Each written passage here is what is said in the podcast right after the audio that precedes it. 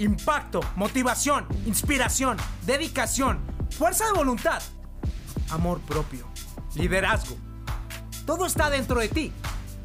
Te invito a recuperar tu poder día a día. Escúchame diariamente y alinea tus pensamientos a condenarte al éxito. Dime, ¿qué estás esperando para tener el control absoluto de ti?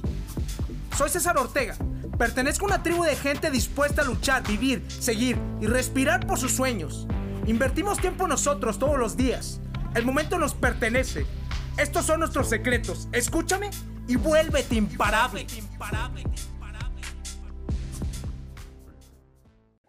Imparables, imparables. Este podcast es especial para romper paradigmas. Y todo porque me inspiro en El Salvador. El Salvador está teniendo grandes cambios. Está atravesando uno de sus momentos más increíbles, más históricos. ¿Por qué? ¿Qué significa?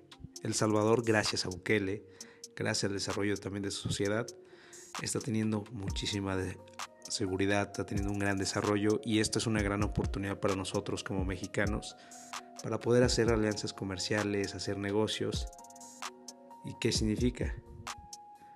Que todo nos está impulsando para darnos cuenta que también en México tenemos un gran potencial. Y todo ha sido por... ¿Por qué? Para colaborar todos en equipo. Pienso que hace falta comprender en esta sociedad que podemos crear alianzas comerciales entre clientes, personas, amigos y que te rodees de personas de gran valor.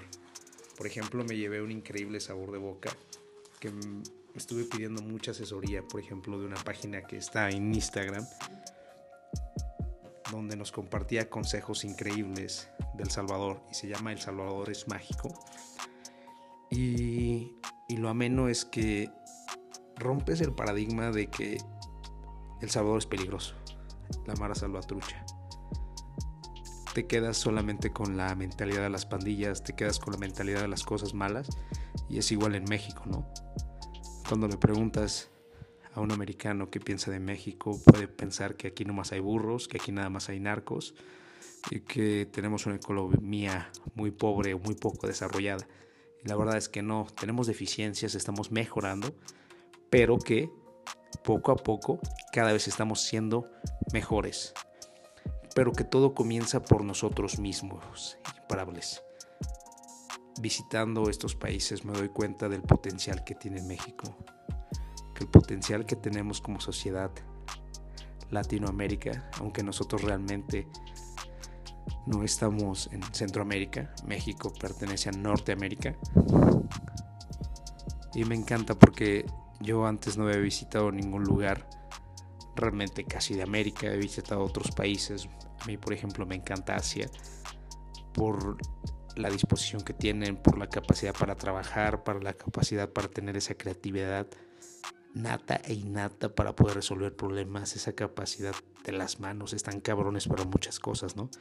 Pero me doy cuenta que nosotros tenemos un carisma increíble, una amabilidad increíble, una alma increíble y que nos dieron en todos y cada uno de esos lugares una recepción y una amabilidad increíble.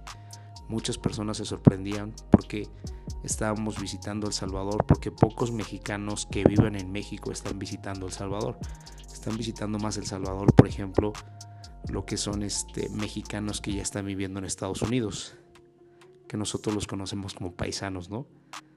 Y, para mí fue una aventura increíble romper esos paradigmas, fue una aventura sumamente enriquecedora manejar y conducir por todo El Salvador, de disfrutar de su diversidad, de un día estar en la playa, un día estar en un lago, un día estar en un este volcán, de estar de un volcán a una altura increíble con un frío horrible, estar en la playa con mucho calor y darme cuenta de toda la diversidad que tenía se me hizo muy bueno y que poco a poco están aprovechando las oportunidades de turismo y que puedan desarrollar eso.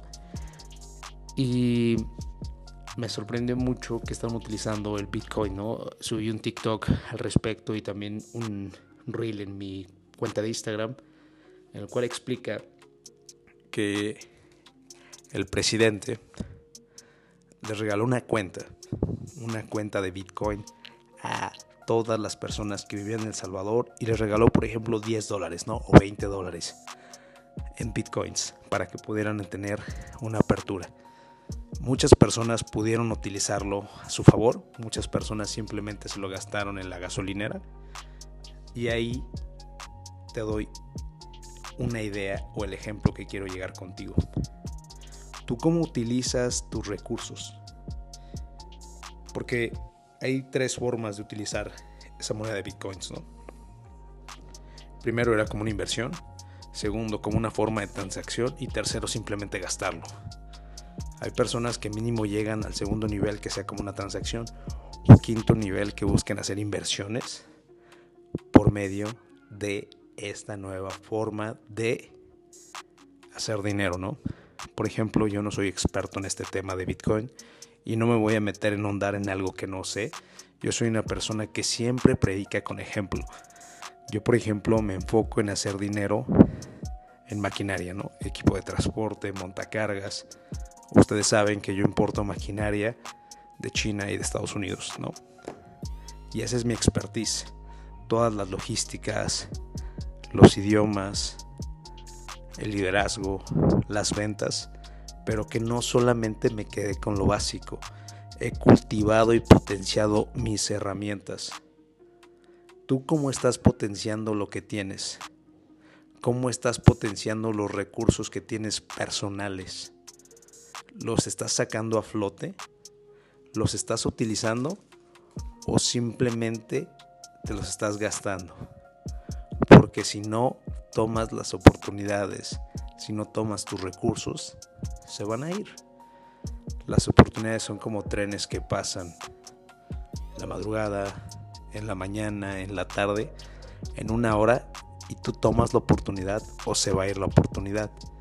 Tienes que aventarte muchas veces, aunque no estés listo, aunque no estés preparado, y comenzar a resolver los problemas poco a poco. Muchas veces vas a encontrar soluciones muy rápido y muchas veces no, pero que siempre se puede encontrar soluciones, que tengas esa mentalidad que todo es posible. Si tú quieres que sea posible, si no quieres que sea posible, entonces nunca, nunca va a suceder. Por ejemplo, ¿Cómo crees que Henry Ford construyó un motor V8? Cuando todos los ingenieros de su compañía le decían que era imposible. Llegó una mañana donde él soñó que ya tenía su motor V8 en un vehículo Ford. Llegó con el mejor ingeniero de la compañía y le dijo, quiero tener un motor V8. Yo ya lo vi, ya lo sé, sé absolutamente y confío en mí que es posible. Y le dijo, pero ¿cómo quiere que hagamos un motor que es imposible de hacer? Le dijo, no me importa. Quiero que trabajes todo el día, todo el tiempo que sea necesario para lograrlo. Muchas veces tú mismo te planteas el no cuando debes de buscar el sí. Y le dio un equipo de trabajo, le dio las herramientas, se tardaron un año y no encontraban solución y Ford seguía aferrado con la misma idea. Al año y medio, a los dos años, al fin encontraron la solución para poder hacer un motor V8. Pero todo nació porque Henry Ford veía en él que era posible hacer el motor V8. No fue el logro de los ingenieros realmente. Tampoco fue el logro nada más de Henry Ford. Fue un trabajo en equipo, pero porque él tenía la certeza absoluta que era posible hacerlo. ¿Tú cuál es tu certeza absoluta? Que puedes usar tus recursos personales y que puedes hacer cosas increíbles. O que solamente te vas a ir a la deriva y que solamente te vas a quejar y que solamente te vas a dar cuenta de tus deficiencias. Porque en América Latina tenemos deficiencias pero tenemos un gran potencial y tenemos que utilizar lo que tenemos.